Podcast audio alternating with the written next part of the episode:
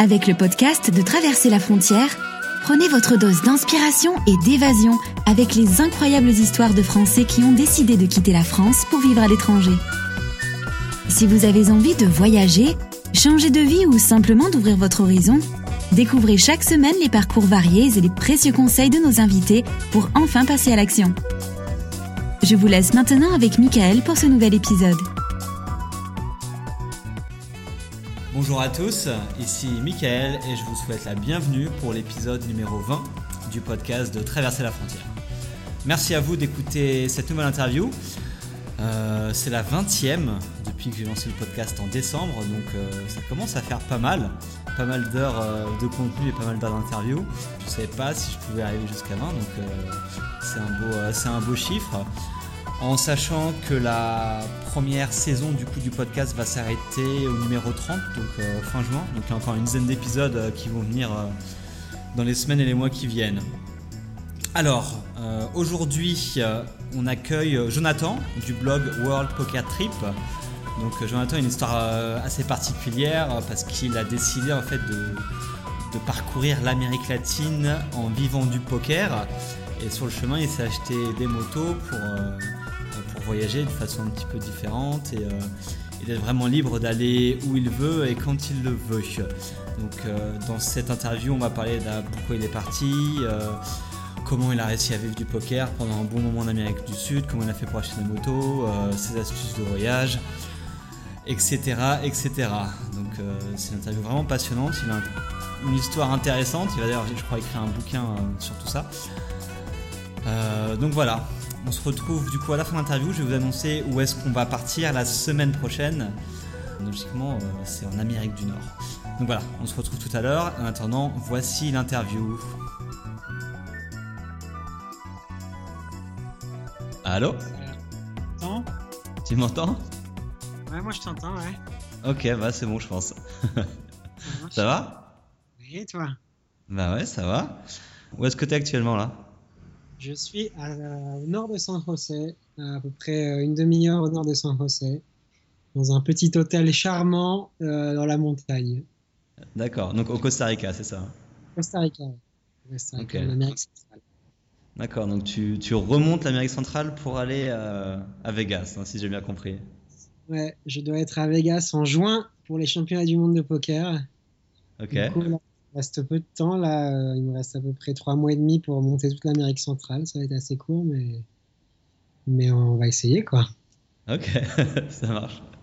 Euh, pour tous les auditeurs qui ne te connaissent pas, donc euh, est-ce que tu pourrais nous dire un petit peu bah, ce que tu fais et pourquoi tu es au Costa Rica actuellement alors? Bon, et alors je m'appelle Jonathan, j'étais architecte jusqu'en 2013, date à laquelle j'ai décidé de partir faire le tour du monde. Et la petite originalité du voyage, c'est que euh, je suis parti en jouant au poker. Passionné de poker depuis, euh, très longtemps, depuis quasiment 10 ans. Et quand je suis parti en voyage, je me suis dit, je me suis demandé si le poker pouvait m'aider à me financer un peu. Je suis arrivé au Brésil et j'ai commencé à jouer au Brésil et ensuite au Paraguay. En fait, je me suis rendu compte que ça marchait bien. Et là, ça fait deux ans que je suis parti. Ça fera deux ans en, avril, donc dans un mois. Et euh, du coup, financé exclusivement par le poker. Euh, et, puis voilà quoi. Et du coup, euh, le voyage là, a duré beaucoup plus longtemps que prévu. Au début, j'étais censé partir un an et redevenir architecte, mais vu que tout ça marchait très bien, j'ai essayé de rester. D'accord. Et du coup, tu as aussi euh, un blog sur lequel tu racontes tout ça.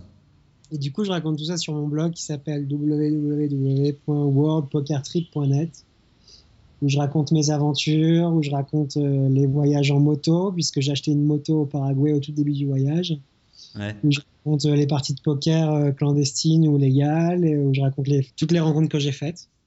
Et voilà quoi. ok. Et euh, mais du coup, pourquoi tu as décidé de partir il y a deux ans, c'est ça à peu près? Qu'est-ce qui t'a dit Tu disais que tu étais architecte, mais pourquoi tu t'es dit, ok, je vais aller partir en Amérique du Sud et, et essayer de financer un voyage avec le poker? Je suis parti parce que je rêvais de faire le tour du monde depuis très longtemps et que ça faisait deux ans que j'étais architecte. Et à la fin de la deuxième année de mon travail, de mon contrat d'architecte, mon patron m'a proposé un, un, CDI. Et euh, quand il m'a proposé un CDI, je me suis mis à, à me visualiser euh, travaillant depuis 5 ans euh, en architecture et je me suis dit que si je partais pas à ce moment-là, je partirais, je partirais plus jamais quoi. Et du coup, bah, j'ai refusé le CDI et je suis parti à ce moment-là. D'accord. et tu passais. Au début du voyage, j'avais pas du tout prévu de rester deux ans en Amérique du Sud et de, de, devenir pro de poker et compagnie quoi. C'est devenu, euh, c'est venu comme ça. Ouais, donc que ce soit, tu voulais partir peut-être un an, tu n'avais pas du tout pensé à, louer une, enfin acheter une moto, etc. à la base. J'avais jamais conduit une moto de ma vie.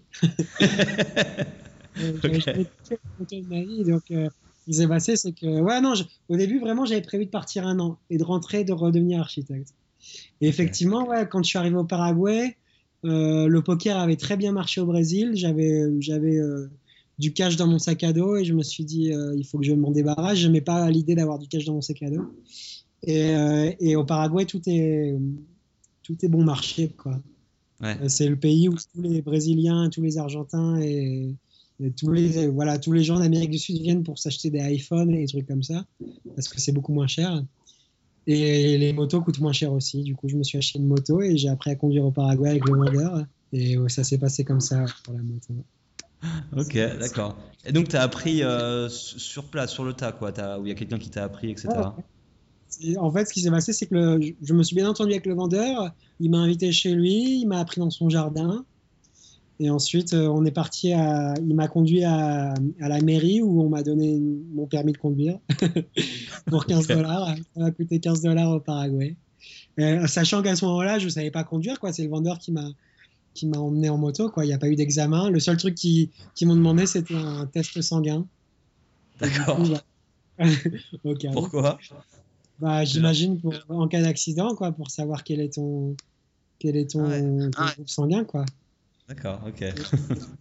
du coup, voilà, c'est le seul truc qu'ils m'ont demandé. Ça m'a coûté 15 dollars et j'ai pu, j'ai pu conduire ma moto. Et au début, bah voilà, c'était un peu de la folie parce que je me rappelle, euh, en gros, j'ai eu, j'avais une semaine d'expérience quand j'ai fait mon premier vrai trajet de, de Ciudad del Este, c'est-à-dire l'est du Paraguay jusqu'à Asunción, la capitale. Un trajet de 350 km. C'était 8 heures de moto, enfin, c'était complètement fou. Quoi. Mais j'ai survécu. Et, euh, je suis aujourd'hui toujours vivant pour en parler. Ouais. Et du coup, cette moto-là, tu, tu l'as plus, hein, d'après ce que j'ai lu, tu as, as changé de moto à un moment, non? Ouais, en gros, cette moto-là a tenu 20 000 km à peu près, un peu moins de 20 000 km jusqu'au Pérou. Et au Pérou, dans une étape de, désert euh, au nord de, Lima, euh, elle a claqué en fait à cause de la chaleur. Le moteur a claqué à cause de la chaleur. Et euh, bon, c'était un peu rocambolesque parce que j'ai été hébergé par un paysan du coin qui m'a emmené chez le mécano. Et en gros, on a réussi à réparer la moto, mais j'avais plus du tout confiance. Quoi. Elle me faisait des problèmes tous les, tous les 200 km. Elle me faisait il me passe, il m'arrive un truc. Là où je me suis dit, il faut vraiment que j'aille lâcher cette moto, c'est que à l'endroit où je me suis arrêté, les mecs m'ont dit qu'un an plus tôt, il y a eu un Chinois qui avait été assassiné, un Chinois qui voyageait en, en, bicyclette, qui avait été agressé, quoi. Au même endroit que là où j'avais été arrêté, où, j'avais eu mon mapan. Et je me suis dit, bon, ok, on arrête les, on arrête les conneries et, on s'achète une vraie moto. D'autant plus que j'arrive en où c'était des montagnes et compagnie. Et du coup, bah, je, suis arrivé en, je suis arrivé en Équateur en bus, du Pérou jusqu'en Équateur en bus, et je me suis acheté une moto à Quito. Et, euh, et voilà, et à partir de, de Quito, depuis Quito, je suis, en, je suis avec la nouvelle moto qui s'appelle Vegas. Ouais, c'est ça. Donc, euh, Vegas, c'est la direction euh, où tu vas pour participer à un, des plus grands toits de poker, c'est ça, si j'ai bien compris c'est, chaque année à Vegas, en juin, il y a une série de tournois qui s'appelle le, World Series of Poker. Et euh, tous les joueurs du monde entier viennent se rejoindre pour participer au championnat. La, bonne nouvelle, en fait, c'est que bon, j'aurais jamais espéré pouvoir jouer ce tournoi-là parce que c'est un tournoi qui coûte très cher et que, et que théoriquement je peux pas me permettre. Mais ce qui s'est passé, c'est qu'en cours de route, euh, comme mon blog a commencé à très bien marcher, euh, j'ai décroché un sponsor euh, qui s'appelle Everest Poker, qui est une marque de poker. En fait, c'est le numéro, euh, numéro 3 français du poker. Et qui donc me sponsorise et qui, qui m'aide à. Qui, qui, me finance en gros chaque mois, qui me donne un peu de. En échange de, de production de vidéos, me donne un, petit pécule. Ouais, j'ai vu ça. Ça fait, ça fait quelques mois que ça dure. Ça fait commencé en septembre, c'est-à-dire un an et demi exactement après le début du voyage, j'ai décroché le sponsor. D'accord. Et euh, depuis septembre, bah, tous les mois, je fais une vidéo du mois. Et je poste aussi un article stratégique de poker et en échange de ça, j'ai une, une, somme d'argent qui tombe. L'avantage de ça, c'est que ce truc-là est tombé à un moment où euh, ça commençait vraiment à être un peu tendu niveau poker. Et ça m'a permis en gros d'assurer la fin du voyage. Quoi. Ok. Et mais comment tu as fait pour trouver ce sponsor? C'est tu as cherché ou ceux qui sont venus à toi? Non, j'ai cherché, j'ai cherché. En fait, ce qui s'est passé, c'est que au bout, de la première année, j'ai sorti une vidéo qui a très bien marché, la vidéo récapitulative de la première année, qui a été, vachement euh, partagée dans le monde du poker. Et à ce moment-là, je me suis dit, bon, bah, maintenant, euh, euh, j'ai un bon outil pour pouvoir faire ma promotion. Et du coup, j'ai envoyé un mail à, à toutes les boîtes de poker de France. Enfin, il n'y en a pas énorme, hein, il y en a peut-être 10. Quoi. Ouais. Et à, à, toutes les, les ce qu'on appelle les rooms de poker, c'est-à-dire les, les, les, sociétés qui proposent du poker en ligne. Et j'ai eu quelques réponses, et puis Everest Poker, c'était la, c'était la boîte la plus intéressante. Quoi. Et euh, du coup, bah, ça s'est passé comme ça. On a discuté pendant quelques mois. Ça, ça, ça s'est pas fait euh, si vite que ça, hein, mais on a discuté un contrat de sponsoring, et puis voilà, ça s'est fait. Ok, non, c'est cool, c'est un peu le, rêve, on disait ça tout à l'heure, d'être payé entre guillemets pour, pour voyager quoi. C'est que pour tous les joueurs de poker, en gros, c'est un peu. Euh... Il y a, y, y a, deux manières d'être reconnu dans le monde du poker. La première, c'est de gagner un tournoi international. La deuxième, c'est de trouver un sponsor. Quoi. Donc, euh, donc, en gros, euh, être sponsor par Everest Poker à ce moment-là, c'était, c'était un, un, vrai accomplissement. Quoi. C'était un, c'est un truc qui est pas du, qui est pas vraiment fréquent dans le monde du poker. Quoi. Il y a peut-être euh, des, des, des, sponsorisés, on a peut-être, je sais pas, 4 ou 5 chaque année quoi, euh, en France. Donc, c'est quand même, c'était un, un, un objectif vraiment, enfin, c'était un bel objectif. Donc j'étais content, ouais. vraiment content. Et quand tu es parti de la France pour aller du coup au Brésil, ouais. tu es parti avec combien d'argent Comme tu disais en fait que tu avais une, une bankroll, donc c'est un peu le, le, budget que tu as lu au poker? Ouais, j'aime pas trop donner les chiffres parce que c'est okay. un peu euh, parce que je voyage avec cet argent-là, donc c'est c'est un peu ma sécurité. Enfin, je peux, j'ai pas trop envie de voilà de tendre des perches quoi. D'accord. Mais, euh, mais euh, ouais, j'avais en gros suffisamment quand je suis arrivé au Brésil, j'avais à peu près 4 4-5 mois de voyage assuré. Quoi. Okay. Sachant que je, voyage en, que je voyage en coach, en coach surfing et compagnie, donc je suis pas non plus. Euh, voilà, je n'ai pas des frais gigantesques, hein, mais euh, du coup, ouais, j'avais, on va dire, 4-5 mois. Et euh, je pense que je l'ai gagné sur la route. Quoi. C'est ça, tu marquais dans un article euh, qui est sorti hier, donc bon, quand le podcast sortira, on va dire, ça, un, il y a un mois, un article justement où tu expliques que tu as, tu étais broke en Colombie, c'est-à-dire qu'au bout d'un an et demi, quasiment, tu, tu n'avais plus d'argent euh, avec on va dire, ta, ta bankroll initiale, c'est ça hein? Ouais, bah, ce qui s'est passé, c'est que. Donc, en gros, j'ai commencé avec 4-5 mois de voyage. J'ai réussi à tenir pendant un an et demi. Et puis, ouais. euh, forcément, au bout d'un an et demi, euh, le poker, c'est dur, quoi. C'est pas. le poker, c'est pas le, rêve, euh, comment dire. On peut croire de l'extérieur que voilà, c'est la belle vie et qu'on gagne de l'argent et que c'est facile, mais non, c'est très dur. Il faut travailler son jeu, il faut lire des bouquins, il faut regarder des vidéos, il faut être sérieux, il faut jouer, faut, faut pas faire d'erreur, faut pas être fatigué. Et puis bah voilà, forcément, j'avais beau être un bon joueur de poker en France, euh, la fatigue du voyage et compagnie, bah petit à petit mon niveau a baissé. Et puis au bout d'un an et demi, ouais, ça c'est, je me suis broke. Ça veut dire que j'avais plus d'argent. D'accord. Voilà, et en sachant que pendant un an et demi, du coup, tu vivais, enfin ton voyage, tu vivais grâce aux gains que tu faisais au poker. Ouais, pendant un an et demi, j'ai vécu exclusivement euh, du poker. Bah, même encore aujourd'hui, c'est-à-dire que aujourd'hui, je vis toujours du poker. C'est juste que j'ai un sponsor qui, qui m'assure le fait que, que, que je pourrais pas euh, être broke. Quoi. Mais, ouais. mais, mais, globalement, mon, mon, ma vie quotidienne, c'est toujours de vivre du poker. Quoi. Ok. Et en moyenne, tu joues combien? Parce que ça fait deux ans que tu es sur la route. En moyenne, tu joues combien de fois euh, au poker par semaine ou par mois? Ça se disais, pardon, je disais, c'est très irrégulier parce que ça dépend en fait de l'endroit où tu joues. C'est-à-dire okay. qu'il y a des endroits qui sont pas du tout appropriés pour le poker. Par exemple, euh, bah, il y a plusieurs facteurs en fait. Il y a, euh, par exemple, ici, je suis, euh, je suis au nord, je suis à une demi-heure au nord de San José, bah, je trouve pas de partie. Quoi. Il n'y a pas de, il y a pas de poker tout simplement. Quoi. On peut pas jouer. Donc, euh, c'est-à-dire que je jouerai pas certaines périodes où je suis dans des endroits un peu isolés, je vais pas jouer. Par contre, en gros, mon, mon fonctionnement, c'est que de temps en temps, bah, j'arrive dans une grande ville, dans une capitale où généralement il y a un casino, ou alors il y a des parties privées, il y des trucs comme ça. Et quand j'arrive dans ce genre d'endroit, bah, je, je, peux jouer au poker. Quoi. Donc je vais rester un mois et je vais jouer pendant un mois, je vais jouer assez intensivement. Disons, on va dire, je sais pas moi, on va dire 3-4 fois par semaine, 4-5 fois par semaine pendant un mois. Et bah ça, ça va, ça va me permettre de me financer pendant un mois, pendant deux mois, pendant trois mois. Et ça va me permettre de me financer les mois où je, je suis euh, bah, en voyage, quoi, où je suis dans la Cambrousse et il n'y a pas de partie de poker. Donc en fait, c'est très irrégulier. Ça peut être 4-5 fois par semaine pendant un mois et, et, pendant un mois et demi, je ne vais pas du tout jouer, quoi, tu vois. C'est ça. Et, euh, et, donc ça dépend de ça et ça dépend aussi du niveau de la table. C'est-à-dire que, bah, par exemple, avant j'étais à Panama où euh, c'est un endroit où il y a beaucoup de parties de poker, mais c'est pas un endroit si facile pour jouer. Donc, euh, donc je ne vais pas rester très longtemps dans ce genre d'endroit-là. Par contre, je sais pas, je suis arrivé à Lima un moment. Lima, c'est une destination où il y a beaucoup de poker et où le niveau des tables est assez faible. Donc, c'est dans un endroit où j'ai envie de rester généralement. Et à Lima, je suis resté 5 mois. D'accord. Donc voilà, ça, ça, se passe comme ça. Et du coup, est-ce que tu choisissais tes destinations de pays ou de villes en fonction des possibilités de jouer au poker ou pas?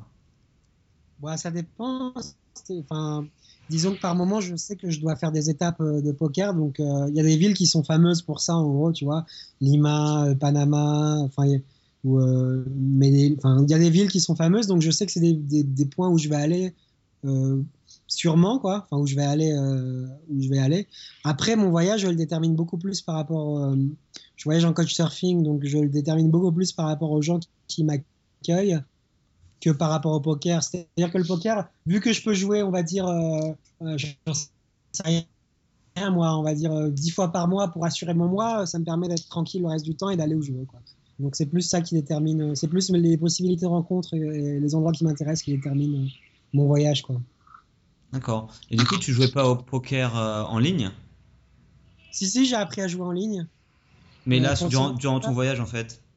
Non, pendant ce voyage-là, je, je, fais exclusivement du poker live pour des raisons de, on va dire, euh, bon, déjà parce que c'est le poker que je préfère, parce que c'est le plus intéressant, c'est le plus, on va dire, le plus émou, comment on dit en français, le plus, le plus fort, quoi. C'est ça permet de rencontrer des gens, ça permet d'aller dans des endroits euh, complètement improbables. J'ai joué dans des endroits au poker qui sont complètement fous, euh, et puis parce que c'est un peu plus facile aussi. Mais, euh, mais non, par contre, j'ai appris à jouer online. Le poker en ligne est beaucoup plus difficile. Donc forcément, on progresse beaucoup plus en jouant au poker online. Mais euh, c'était beaucoup moins intéressant à raconter au niveau d'un blog. C'est-à-dire que raconter que je suis resté dans, une chambre pendant deux semaines pour jouer au poker, c'était pas, d'un point de vue romanesque, c'était pas très intéressant. Donc euh, c'est pour ça que j'ai choisi aussi le poker, le poker live, quoi, parce que ça me permet de raconter des histoires plus intéressantes. Ouais, c'est sûr. Mm. Et, euh, et, du coup, c'est quoi tes expériences, on va dire, les plus exceptionnelles, qu'elles soient bonnes ou mauvaises, que tu as pu vivre euh, pendant ces deux ans-là en jouant au poker euh, J'ai joué dans des endroits vraiment, vraiment fous. J'ai joué au Brésil, bref, je sais pas, j'ai joué dans des gratte-ciel, j'ai joué dans des restos, j'ai joué dans des, dans des sous-sols, dans des, une station essence en Colombie. j'ai joué euh, j'en sais, enfin, dans, des, casinos évidemment, j'ai joué dans des salons chez les gens. J'ai vraiment joué dans des tonnes d'endroits. J'ai eu des parties incroyables. La partie la plus folle du voyage, je pense, c'était euh, dans un centre syrio-libanais, un centre culturel syrio-libanais, où je me suis fait défoncer en Argentine. C'était ma première partie clandestine. Euh, et ça s'est très très mal passé. Je pense qu'ils ont triché. J'ai jamais eu trop la preuve de ça. J'ai jamais dû le savoir vraiment. Mais je pense qu'ils ont triché on m'a dit plus tard que c'était que c'était probablement la mafia, même si c'était pas sûr. Mais euh, on m'a dit un peu plus tard, en vrai, vraiment, t'as joué à cet endroit-là? C'est tenu par la mafia. J'avais su, un mois plus tard. Ouais, donc t'as traîné un peu dans, dans, des coins, dans des coins un peu, un peu chelous quand même. ouais, je suis arrivé dans des coins vraiment en Bolivie, je suis arrivé dans des tripots vraiment miteux. Euh, au, Pérou, le pire, voilà, c'est ça, c'est le Pérou. Au Pérou, au nord du Pérou, à Piura, je suis arrivé dans un billard. Et dans ce billard-là, un moment, donc il y avait des, des caméras qui filmaient euh, ce qui se passait à l'extérieur. Et, euh, et, à un moment, dans les caméras, on voit un type qui est en train de voler une moto, qui s'approche des motos, qui est en train de voler une moto. Et tous les types du, du, de la, du billard, quoi, ont commencé à sortir d'un coup. C'était à 2h du mat, quoi, il n'y avait personne dans la rue. Et il y en a un qui a sorti un flingue, quoi, et qui a commencé à tirer sur le voleur, quoi. Et, euh, et euh, le, ils sont, heureusement, putain, le voleur s'est échappé et il s'est pas fait abattre. Mais, Ouais. euh, et en fait, ça a duré genre euh, une minute et ensuite ils sont tous rentrés à l'intérieur du billard. On a recommencé à jouer au poker comme si de rien n'était, quoi, comme si rien ne s'était passé. Et euh, c'était fou, quoi. Et le mec a commencé à sortir son flingue, à, montrer, à le montrer à ses amis, à dire, ouais, c'est. Il est enfin, tout le monde, quoi. Enfin voilà, quoi. C'était c'était complètement banal, quoi, là-bas. Ouais. Ça m'a fait halluciner, quoi. Ça, c'était vraiment un truc assez fou. donc, euh, Et il n'y a pas des fois où tu te demandes euh, est-ce que je vais pas risquer ma vie en train de faire euh, dans, dans des endroits comme ça avec des gens que je connais pas, à jouer au poker, etc. Ah, je t'avoue qu'il y a des endroits où je suis arrivé les premières fois où je me dis euh, euh, bon, on va être vraiment prudent et à la moindre, au moindre problème, on va, on va, on va rien faire, on va se barrer quoi. Généralement, quand j'arrive pour la première fois dans une partie clandestine, j'essaie d'a- d'amener le minimum quoi. J'amène, j'amène juste l'argent qui est nécessaire pour jouer et mon téléphone, c'est tout quoi. J'ai rien d'autre. J'ai même pas mes papiers quoi. J'ai rien du tout. Ouais. Et, euh, et euh, bon, jusqu'à maintenant, le- je touche du bois, il m'est rien arrivé. Il y a juste une partie qui s'est très mal passée en Bolivie, à Cochabamba en Bolivie, où euh, à la fin de la partie, ils m'ont dit bah, on n'a pas l'argent pour te payer. J'avais gagné beaucoup d'argent ce soir-là, ça a duré toute la nuit. Et ils m'ont dit on n'a pas l'argent pour te payer, reviens euh, lundi. Et euh, c'était vendredi. Et euh, j'ai commencé à discuter, on s'est un peu engueulé. Et bon, au final, ils m'ont donné la moitié de l'argent. Et, et j'étais à la fois rassuré et un peu méfiant parce que parce que ils n'avaient pas d'argent 10 minutes plus tôt et 10 minutes plus tard, ils me donnaient la moitié. Et bon, bref, euh, j'a- j'attends le- leur coup de fil pour rejouer le lundi. Et le dimanche soir, ils m'appellent en me disant qu'ils vont pas me payer. Et on s'engueule au téléphone. Et, Ouais. euh, et ils me disent, mais euh, oublie, enfin, ils me disent, ils t'avisent même pas d'appeler la police, euh, on menace, quoi, tu vois. Ils m'ont menacé, pas- voilà, et ça s'est ça s'est super mal passé. Et, et je voulais appeler la police, et au final, je me suis dit, bon, je suis tout seul en Bolivie, je vais aller en moto, je suis hyper visible. Et du coup, bah, je vais, je vais m'asseoir là-dessus, J'ai dit, tu peux pas, tu peux pas faire grand chose dans cette situation. Et comme tu es tout seul dans un pays que tu connais pas forcément, les gens ils vivent ici, euh, la police, bon, on sait qu'il y a pas mal de corruption dans le coin. Enfin, c'est. euh, Ouais, en Bolivie, t'as pas trop envie de. En plus, en plus, c'était des gens assez, assez riches, quoi. C'est-à-dire que c'était une partie dans les beaux quartiers de Cochabamba où, euh, tu, où je sais pas en fait de quoi vivent tous ces gens-là. C'est des gens puissants. Et euh, enfin, tu vois, c'est, c'était à Cochabamba. Il faut, il faut imaginer que le niveau de vie en Bolivie, enfin, le salaire moyen, c'est 100 dollars par mois. Et c'était des gens qui, quand je suis arrivé dans la maison, c'était une incroyable maison. Ils avaient des, ils avaient des voitures de sport à l'intérieur et tout. Donc, c'est des gens qui sont riches, quoi. Et donc, Mhm. euh, c'est pas des gens avec lesquels tu as envie de- d'avoir des problèmes. Donc, bah, j'ai, au, au- au début, j'étais dégoûté et j'avais l'impression de faire un truc. Et après, je me suis dit, bon, c'est pas une bonne idée. Tous, tous les joueurs de poker à qui j'ai demandé conseil m'ont dit, lâche l'affaire. mhm. Et du coup, bah, lâché l'affaire. Ça, c'était l'article. C'est le meilleur. Si, si ça, si ça vous intéresse, c'est l'article qui a le plus de succès du blog. Il s'appelle Le Pigeon Voyageur et c'est la- c'est le- l'article vraiment le plus fou du blog. Ok, je, je le mettrai en lien, euh, en lien avec l'épisode alors euh, pour, pour les gens. Et du coup, c'est quoi un peu tes meilleurs. euh, donc là, on a parlé un peu du poker. Euh, en termes de voyage, en termes de, de, pays que tu as vu, de villes que tu as vu, c'est quoi un peu les meilleures euh, expériences que tu as eues euh, en Amérique du Sud là en deux ans? Bah déjà, le truc qui, est qui a complètement bouleversé le voyage, c'est que j'ai acheté ma moto. J'ai acheté la bien nommée Parkinson au Paraguay, puisque Parkinson, je l'appelais comme ça parce qu'elle tremblait beaucoup. C'était une très mauvaise moto. Mais ça, ça a complètement bouleversé mon voyage. Je Enfin, ça, c'était génial, quoi. Ça, c'était vraiment les meilleurs souvenirs. C'est les balades en Bolivie en moto, les balades en Colombie en moto avec la, avec la deuxième moto. Euh, c'était vraiment génial, quoi. Et après, euh, évidemment, bah, ce qui a aussi euh, complètement bouleversé le voyage, c'est les rencontres que j'ai faites, quoi. J'ai eu des rencontres incroyables. Je suis tombé amoureux d'une fille en Bolivie. Je suis resté un mois chez elle. C'était génial, c'était magnifique, c'était triste. C'était beau. Ouais. Voilà, ça c'était vraiment un des plus beaux souvenirs. C'était ma rencontre avec Maya Santa Cruz. Et euh, un autre souvenir magnifique, enfin, euh, un autre truc que je vais bientôt raconter dans le blog, ce sera le prochain article, c'est mon arrivée à Carthagène, Mhm. où bah, c'était génial, j'adorais ma vie là-bas et j'ai rencontré une fille aussi. Et je suis tombé amoureux encore une fois. Et, Les amours de voyage. ouais, c'était un an plus tard, quoi. Donc voilà. Mais, mais non, mais en gros, c'est vraiment c'est les rencontres et puis c'est les filles quoi qui font que, que, le voyage devient incroyable quoi. Ouais. Voilà. Donc. Ouais, c'est ça. Ouais. Après, donc voilà, la moto, les rencontres, quoi d'autre Je sais pas, le poker, bon, c'est déjà pas mal. Hein. Ah ouais, j'ai eu des, des, des, des, comment dire, des souvenirs incroyables de parties de poker en Argentine, des victoires complètement épiques dans des parties clandestines. Euh, par exemple, une partie euh, à Salta dans l'Argentine, où c'était la partie des, notaires, des notables de la ville, pardon, avec des juges, des avocats, des comptables, enfin tout le gratin de la ville.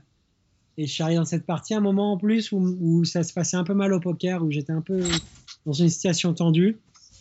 Et j'ai fait la, meilleure soirée de ma vie. J'ai gagné, beaucoup d'argent ce soir-là et je me suis acheté mon ordi d'ailleurs le lendemain et ma GoPro et ma GoPro aussi. Et, euh, euh, c'est à partir de l'Argentine, à partir de cette partie-là, que j'ai commencé à faire des vidéos de voyage d'ailleurs, parce qu'au début, j'avais pas de caméra. Et euh, voilà, c'était vraiment une partie de poker incroyable, dans, une, dans une partie clandestine à l'arrière d'un restaurant et avec le gratin de la ville. C'était vraiment c'était un film, quoi. J'ai vraiment l'impression d'être dans un film ce soir. Et tu parlais des motos, et du coup, euh, ça coûte combien une moto? Tu as dit la première et la deuxième, tu, la tu peux dire combien tu les as achetées? Ouais, la première moto, c'était une moto paraguayenne, enfin chinoise d'ailleurs, chinoise, chino-paraguayenne. Euh, la, la, moto de base du, de, que tout le monde a là-bas, elle m'a coûté 1100 dollars. Donc, bah, ça va. euh, enfin, c'est beaucoup, hein. c'est pas grand chose, quoi. C'est-à-dire que par ouais. rapport euh, 1100 dollars, par rapport à tout ce qu'elle m'a permis de, de, vivre, quoi, à la liberté totale que j'ai vécue, bah, c'était pas cher, c'était pas cher la moto, quoi. Donc 1100 dollars pour cette première moto. Par contre, c'était une moto de très mauvaise qualité qui m'a fait beaucoup de, de problèmes et d'ailleurs elle a, elle a claqué au bout de 20 000 km quoi donc euh, ce qui est pas beaucoup pour une moto quoi ouais. et, et, du coup bah voilà 1100 dollars mais pas de très bonne qualité et la deuxième que j'ai c'est une moto euh, équatorienne chinoise mais qui est euh, c'est une Kiway donc c'est une moto euh, chinoise mais fabriquée sur des plans euh, italiens donc c'est pas une mauvaise moto et c'est pas une mauvaise moto et là ça fait à peu près 9000 km que je l'ai elle m'a pas, presque fait aucun problème. Et euh, 2200 dollars, elle m'a coûté. Donc un peu plus cher. Ouais. Mais, euh, mais ça reste raisonnable. Par contre, si on veut voyager avec une bonne moto en Amérique du Sud, on est obligé d'acheter des motos euh, japonaises ou les motos européennes. Et là, on passe tout de suite dans un budget qui est beaucoup plus élevé, qui est minimum pour une moto, on va dire 250 cm3, on dépense minimum 5000 dollars. Quoi. Neuve, hein, j'entends. D'accord. Voilà. Après, on peut trouver des motos d'occasion. Euh, qui, euh, mais après, il faut s'y connaître un peu en moto, il faut savoir dénicher les bonnes affaires. Et je pense qu'une moto d'occasion japonaise, donc de bonne qualité, on peut trouver à, à 2000 dollars à peu près. Ça peut se trouver à ce prix-là. Ok. Et dans quel pays, dans quelle ville, c'est préférable d'acheter euh, une moto où on aura, on va dire, un, un tarif, on va dire, un, avantageux et euh, dans lequel ça, ça, ce sera mieux d'en acheter une? Euh, alors, je pense que là où c'est le mieux, c'est les pays où le niveau de vie est plus bas en Amérique du Sud. Ça sera, ça sera le Paraguay, ça sera la Bolivie, euh, ça sera la Colombie également, parce que même si la Colombie a un niveau de vie un peu plus élevé, c'est un pays où il y a énormément de motos, donc le prix est assez bas. Ouais. Euh, au Chili, il paraît qu'on peut acheter facilement des motos, c'est-à-dire que c'est peut-être un peu plus cher, mais euh, les, la paperasse est, beaucoup, est, est simplifiée. Après, là où c'est pas une très bonne idée, ça serait plutôt, euh, je pense au Brésil où ça coûte cher. Panama, Costa Rica ici ça coûte assez cher. Voilà quoi. Donc bon après il y a pas de surprise, hein, c'est les pays où le niveau de vie est le plus élevé que c'est pas c'est pas une très bonne affaire. Quoi. Ouais, ouais, ça paraît logique. Mais euh, voilà. Après le truc le plus chiant au niveau de la moto c'est c'est la paperasse. Euh, le, là où c'était cool au Paraguay, c'est que Paraguay, euh, ouais, c'est un peu triste à dire, mais c'est des pays qui sont très corrompus. Et euh, c'est des pays où finalement tu peux, où tout est simplifié. C'est-à-dire que tu, tu, mets, euh, tu mets 10 dollars sous la table et tout, tout est beaucoup plus rapide. Quoi. Et en gros, bah, j'ai acheté ma moto. Et, euh, et bah, déjà, moi, j'ai jamais eu de permis de conduire. J'ai appris à conduire au Paraguay.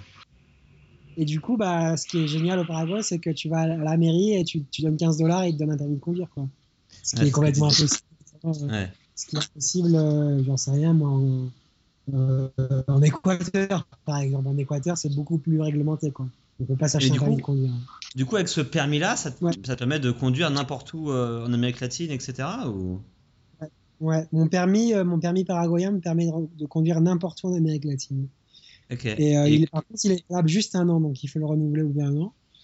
Mais euh, ouais, mais tous les permis, enfin, je, je suis pas un expert là-dedans, mais je sais que le permis équatorien aussi permet de, de, de conduire partout.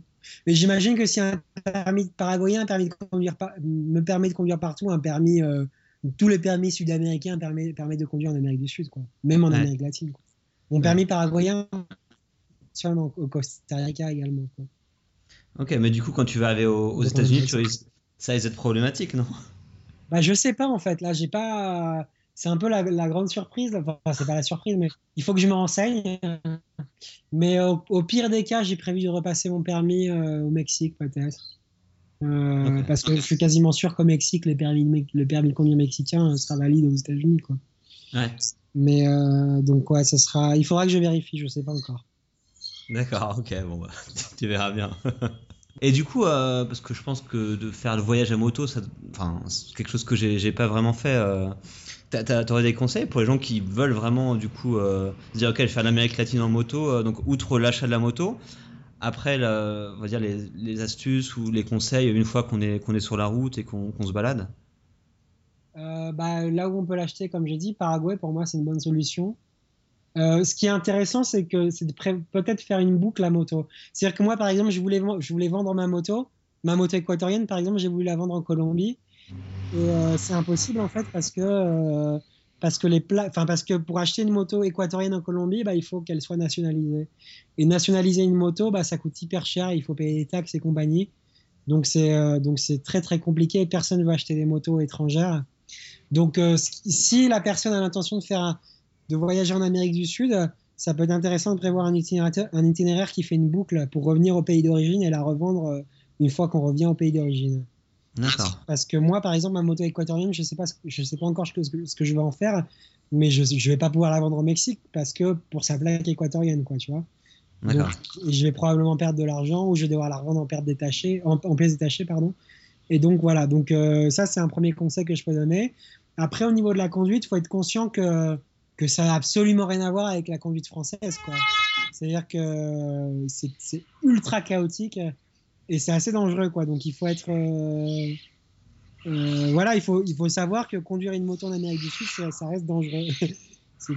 Euh, il, faut, enfin, moi, j'ai appris à conduire vraiment bah, dans les pays les plus chauds, quoi, en Bolivie où c'est de la folie. J'ai appris à conduire à La Paz.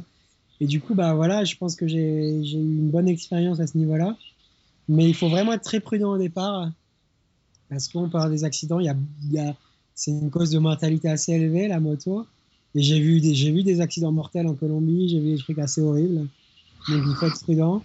Et moi-même, je suis tombé plusieurs fois quand même. Donc, euh, euh, donc, voilà, il faut, il faut savoir que ça va arriver. Bon, et après, quoi d'autre comme conseil euh, bah, Moi, le truc génial, là, ce, que permet, ce que permet vraiment la moto, que permet pas le bus ou que permet pas les, autres trucs, c'est d'aller vraiment en dehors des sentiers battus. Donc euh, ça, si quelqu'un achète une moto, c'est vraiment le, kiff ultime, c'est d'aller dans les campagnes, quoi.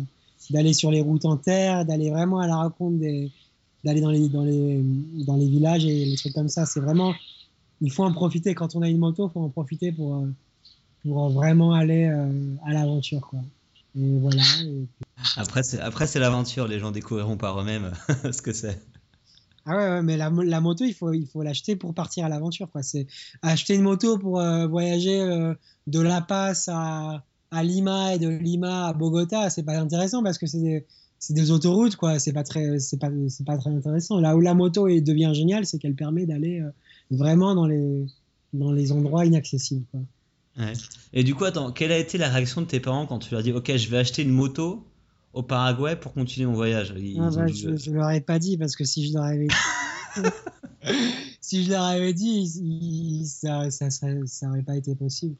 Ce qui, ce qui s'est passé, c'est que j'ai d'abord acheté la moto et ensuite une semaine plus tard, je leur ai dit Ah bah tiens, j'ai acheté une moto et euh, j'ai appris à conduire. Mais euh, non, je, je, ma mère, elle aurait été morte d'inquiétude si j'avais dit ça. Et d'ailleurs, elle était morte d'inquiétude quand je lui ai dit, de toute manière. Mais j'imagine, attends, tu devais partir. Euh... Enfin, dans leur tête, en plus, tu, tu savais pas conduire à la base Ouais, je savais pas conduire. non, non, non, c'était. Euh...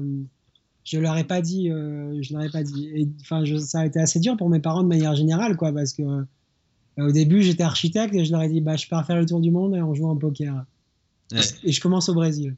Du coup, ça a déjà été un premier, un premier coup. Un mois plus tard, je suis arrivé au Paraguay, j'ai acheté ma moto, ça a été un deuxième coup. Ensuite, j'ai commencé à jouer des parties clandestines vraiment, vraiment limite euh, en Argentine, des parties euh, vraiment chaudes.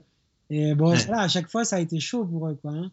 Mais bon, voilà, euh, ils, ont, ils ont souffert en silence, quoi.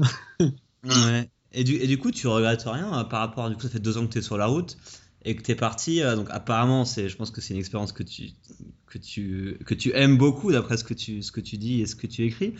Et est-ce que tu regrettes des choses ou, euh, par rapport à ça? Je regrette des choses. Euh... Non, je regrette. D'avoir fait des choses euh, que tu n'aurais pas voulu faire, en fait, au final, ou des choses que tu n'as pas faites. Euh, ah, ce qui est, en fait, ce qui est cool quand. Enfin, non, je regrette rien. Même les expériences négatives, au final, c'est des expériences qui ont été, qui ont été incroyables. Quoi. Par exemple, en, en Bolivie, je me suis fait agresser, j'ai pris un flingue sur la tempe. Quoi. Et euh, ouais. évidemment, sur le coup, c'est un truc qui est horrible et que je, je, je, enfin, je le souhaite à personne, hein, mais, euh, mais, mais en même temps, euh, c'est une expérience qui est, enfin, qui est incroyable, quoi. Ouais. c'est horrible, mais c'est incroyable. Et euh, je sais pas, non, j'ai vraiment, enfin, au niveau des regrets, enfin, ma vie a complètement changé, quoi. C'est-à-dire que j'étais architecte et, et, je, et, ma vie était cool, mais elle n'était pas non plus, ben voilà, je, ben, je j'ai apprécié ma vie sans, qu'elle soit incroyablement palpitante, alors qu'aujourd'hui, euh, chaque mois est différent dans ma vie et, et j'adore tout ça et je, suis devenu écrivain et, c'est mon rêve, quoi. J'écris un bouquin en ce moment qui va paraître en septembre. Donc c'est un rêve qui devient réalité quoi. Donc non, je regrette pas grand chose. Ouais, ok, non mais tant mieux. tant mieux. Et du coup, qu'est-ce qui a changé le plus en toi en, en deux ans euh, Parce que deux ans de voyage comme ça, je pense que tu as, as, évolué énormément euh, dans ce laps de temps. Et du coup, c'est qu'est-ce que qu'est-ce qui a changé à l'intérieur de toi? Ah, C'est une question qui est vraiment difficile à répondre parce que parce que parce que j'ai absolument rien à voir avec le mec que j'étais avant. Quoi. J'ai changé ouais. des, des, points les plus, les plus petits jusqu'à la manière d'être totale. C'est-à-dire que d'un point de vue très euh, concret, aujourd'hui, ce qui a le plus changé en moi, c'est que j'étais architecte et aujourd'hui, je suis devenu écrivain voyageur. C'est-à-dire que je, écrivain voyageur, joueur de poker, c'est-à-dire que je tire mon, je, je, je, vis concrètement, je vis de ça. C'est-à-dire que voilà, donc je reviendrai plus, je, je reviendrai plus à l'architecture. C'est ouais. concrètement, c'est le truc qui a le plus changé. Après, niveau, euh, niveau manière d'être, je sais pas, je suis devenu. Euh, tout a changé, ma manière de voir les gens, ma manière de comprendre le monde, euh, psychologiquement, ma manière d'aborder les filles, ma manière de. Euh, J'en sais rien, c'est vraiment. Une, tout, a changé, tout a changé.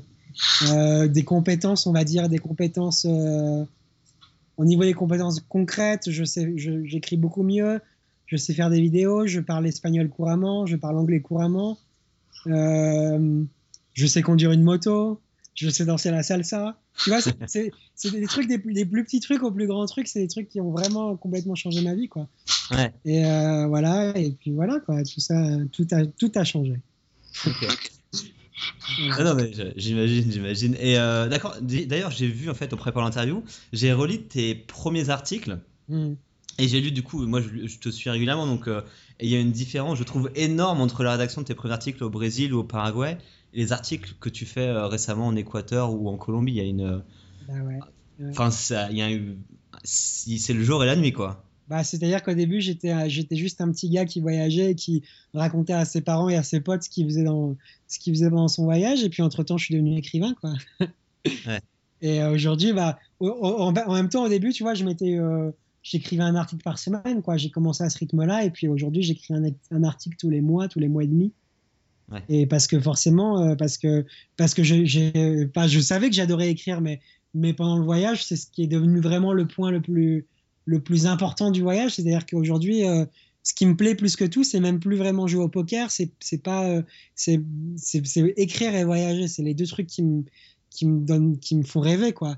Et du coup, bah, j'adore écrire et bah, j'ai appris à écrire et j'ai lu des trucs pour apprendre à mieux écrire et puis et puis forcément, bah, au, final, regarde mon blog là, j'ai commencé, euh, j'ai 35 articles maintenant à raison, on va, on va, dire, je sais pas, on va dire 8 pages par article à peu près.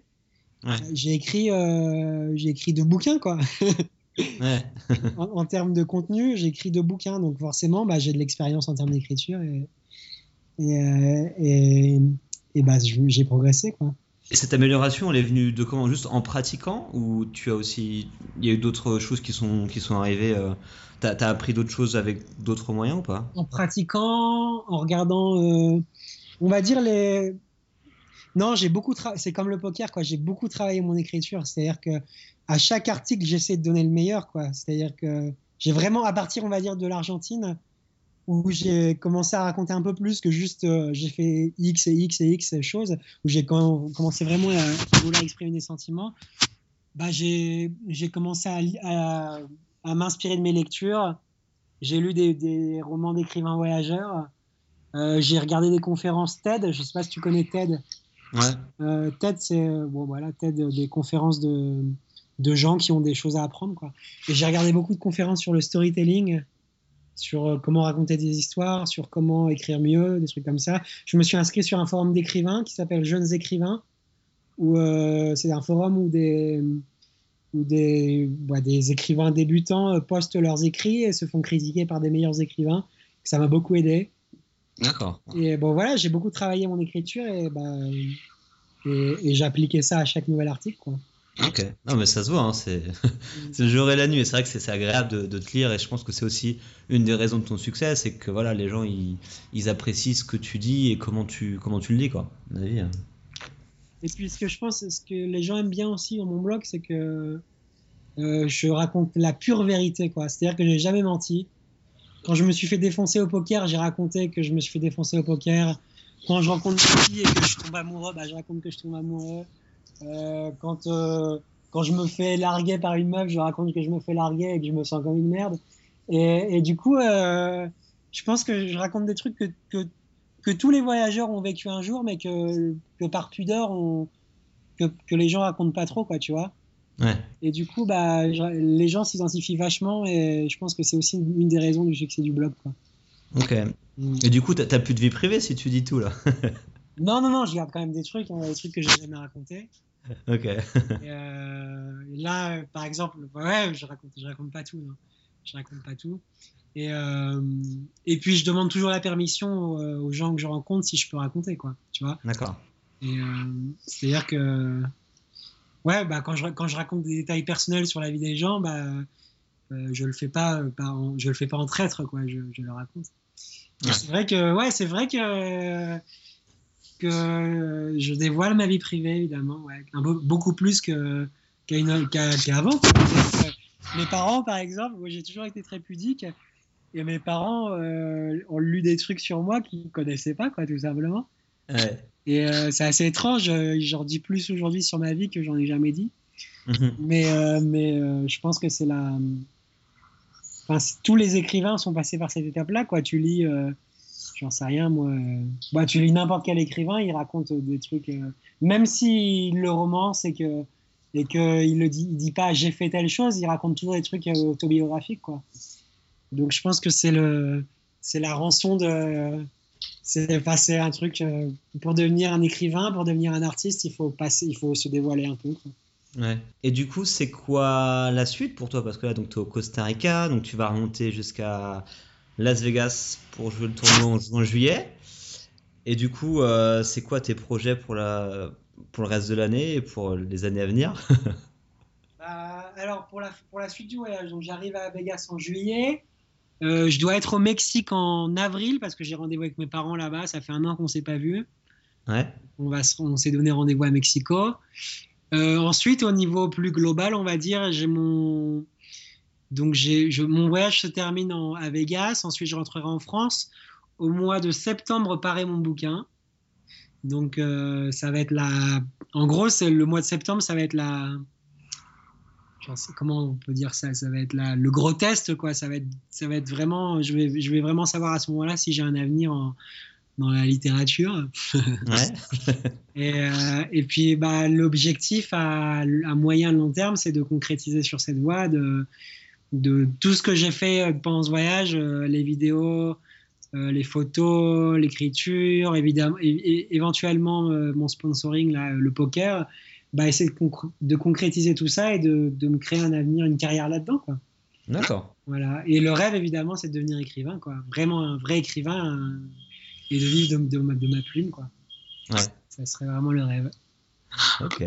Ouais, t'as, l'air pas trop mal parti, non ah ouais, Après, il faut convertir les. C'est dur, quoi. C'est, une roue qui est longue et on va essayer de voir si on peut la, mener à bien. Ouais. Donc l'architecture, comme tu disais tout à l'heure, euh, c'est fini. Bah, l'architecture, euh, je peux, je peux pas dire c'est fini, mais aujourd'hui, tout ce que je fais m'oriente vers, euh, vers, vers une nouvelle carrière. C'est-à-dire que j'espère ne jamais être dans cette situation-là, mais, mais je, fais tout pour, je fais tout pour ne pas y revenir, on va dire. D'accord, ok. Ça marche. du coup, on va arriver à la fin. Je veux savoir si tu avais un dernier, un dernier mot, une, une, pensée ou quelque chose pour, pour aller motiver un petit peu les gens, euh, on va dire, à, aller vivre des aventures un petit peu comme toi, tu, tu en as vécu? Euh, Moi, ce que je peux, ce que je peux donner, c'est un conseil. C'est-à-dire que euh, aujourd'hui, ma, ma, vie a, été complètement bouleversée, et, mais j'aurais jamais pu penser que ça arriverait de cette manière-là. C'est-à-dire que moi, au début, je suis parti en me disant, je vais juste partir faire un, voyage d'un an et puis revenir à ma vie d'avant, quoi. Et en fait, ce que, j'ai envie de dire aux gens qui veulent complètement changer de vie, c'est que les, changements se font progressivement et à coup de petits, de petits objectifs, de petites victoires.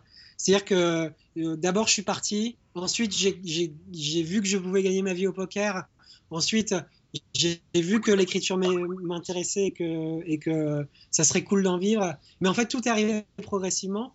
Et du coup, bah, je pense que pour euh, le conseil que je peux donner, c'est que pour les changements de vie radicaux, bah, il faut commencer par des petites étapes. Il faut, se donner plein de, petites victoires quotidiennes pour, euh, arriver à des, grands objectifs de changement. Voilà mon conseil. Ok. ok, mais oui, non, mais je, suis, je suis assez d'accord avec toi. On peut pas. Compliqué de tout changer euh, du jour au lendemain. C'est fallait progressivement. voilà. Ok, ça marche. Bah, Jonathan, merci beaucoup euh, d'avoir euh, participé au podcast. Euh, je te souhaite du coup bon courage pour la route pour remonter jusqu'à Las Vegas en, en 3 ou 4 mois là, ça va être ça va être sport. Très rapide, ouais. Et puis, et puis on va te lire jusqu'à que tu arrives à Vegas et on a impatient, en tout cas moi je suis impatient de savoir ce que tu vas faire pour la suite et de voir un petit peu ton livre en septembre, qu'est-ce que ça va donner quoi. Ah, merci, j'ai hâte de savoir. Ça roule. Bon, allez, à bientôt, Jonathan, et puis bonne route alors. Merci, salut. Ciao. Et voilà, l'interview avec Jonathan est maintenant terminée. J'espère que ça vous a plu et que vous allez peut-être euh, partir en Amérique latine et pourquoi pas vous acheter une, une moto euh, là-bas suite à, son histoire. En tout cas, moi j'ai bien aimé discuter avec lui pendant euh, ces trois quarts d'heure là. Merci beaucoup à lui de nous avoir accordé justement son temps pour, pour l'interview et le podcast. Je m'excuse par ailleurs par la qualité qui était parfois pas très bonne. Donc, on était sur Skype, du coup la connexion n'est pas forcément bonne parfois. Et puis j'ai du bruit dans la rue près de mon appart. Donc voilà. Mais logiquement, tout, tout était plutôt bon. Donc la semaine prochaine, on se retrouve à Boston, aux États-Unis, où on va rencontrer Mathilde. Euh, qui s'est expatriée là-bas depuis plus de 3 ans maintenant. Donc elle est partie avec, euh, avec son mari qui bosse là-bas et elle va nous parler bah, de, son expatriation à Boston, de comment ça se passe, de ce qu'elle fait, de la culture aux États-Unis, etc. Merci à vous d'avoir écouté ce nouvel épisode et on se retrouve la semaine prochaine. A bientôt, ciao